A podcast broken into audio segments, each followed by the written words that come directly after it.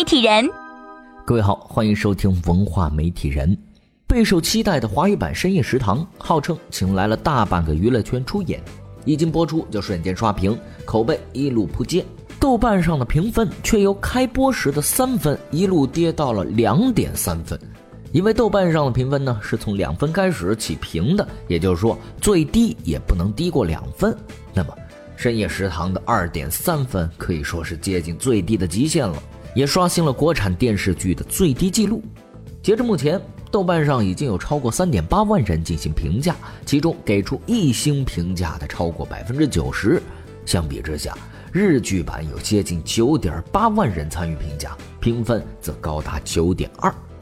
广告太多，改编生硬，剧情拖沓，不接地气儿，演员演技不在线，等等等等。这部剧几乎是获得了网友三百六十度无死角的吐槽。有网友干脆直接吐槽说：“请来了半个娱乐圈，也拯救不了老坛酸菜泡面。”为什么这部之前备受瞩目的翻拍剧会引来如此多的差评呢？国产翻拍剧难道就注定只能东施效颦吗？今天我们就来。聊聊这个话题。深夜食堂一经播出之后，就在微博和知乎上引来了广泛的讨论。知乎上的知名作者张家伟针对这部剧的水土不服，大概分析了原因。原因在于原版的漫画本身是冷幽默的描述各色边缘人和边缘情感，像脱衣舞女、大妈声优、拳击手、帮派、赌鬼、盲人按摩师等等。而日剧呢，则找了其中最鸡汤的篇目，算是得了原版神髓的三四成。大陆再按照日本的拧一个，就更加立体了。如果要再仔细分析的话，在整部强拧的剧里，尬点主要有三：第一是突兀漫长的广告植入；第二是从剧情设置、扮相、人设的四不像；第三是对故事情节和节奏的把控不到位。先来看第一点，毫无节操的广告植入。其中最丧心病狂的就要数泡面的广告了，才短短播出几集，泡面的广告词儿是多的数不过来。不管你剧情是否需要，都强行拿出桶装面和那一坛酸菜。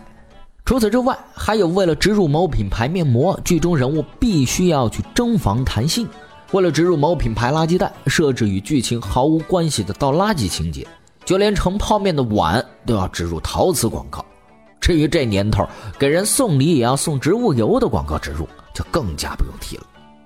除了广告之外，第二点就是剧情、故事、人设的生拉硬拽。黄磊身穿和服，脸上的刀疤都和日版食堂老板小林薰几乎一模一样。一个在中国的餐馆里，老板居然身穿和服，难怪有网友吐槽说这部剧是中国版。我怀疑自己不是中国人。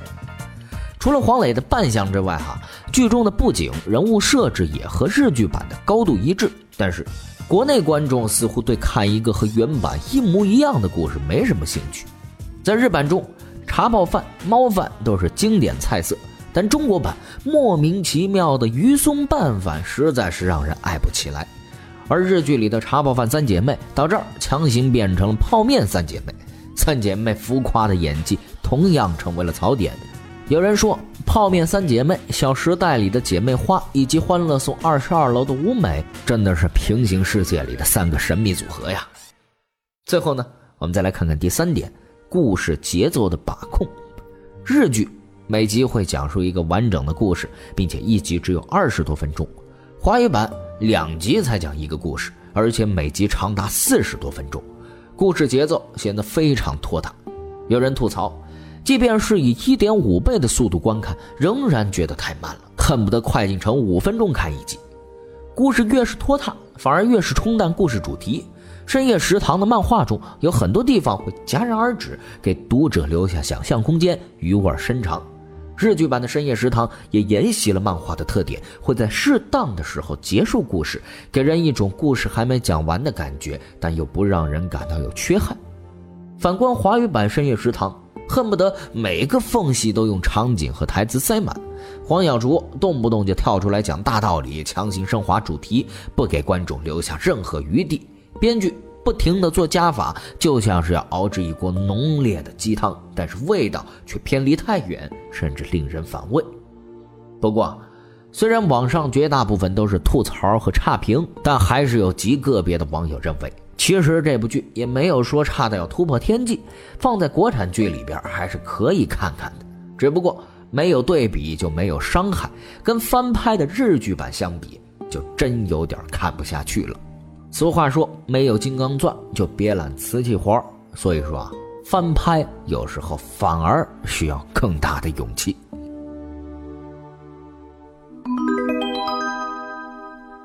很多人觉得，中国版的深夜食堂应该是大排档。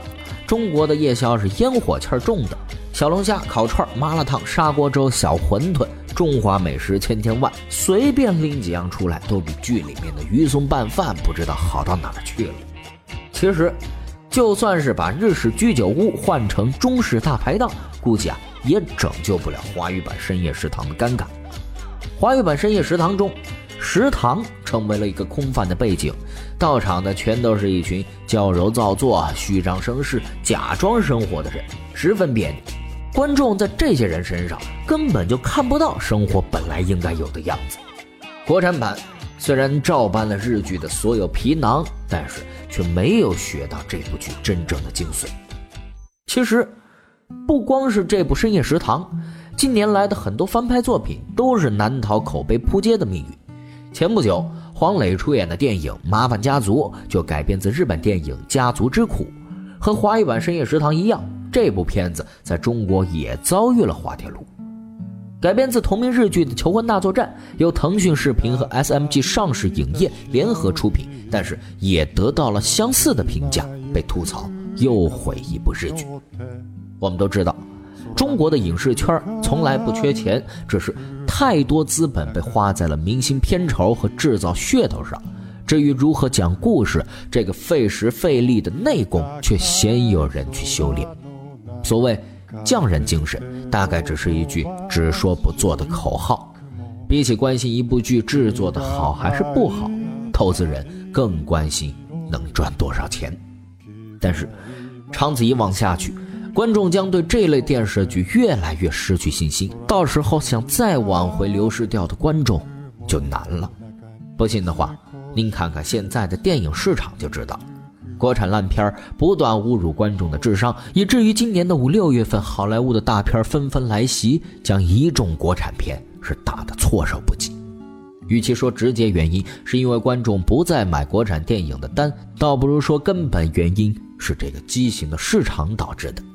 其实观众唯一想要的，只不过是一部能够看得下去的、不侮辱大家智商的电视剧或电影而已。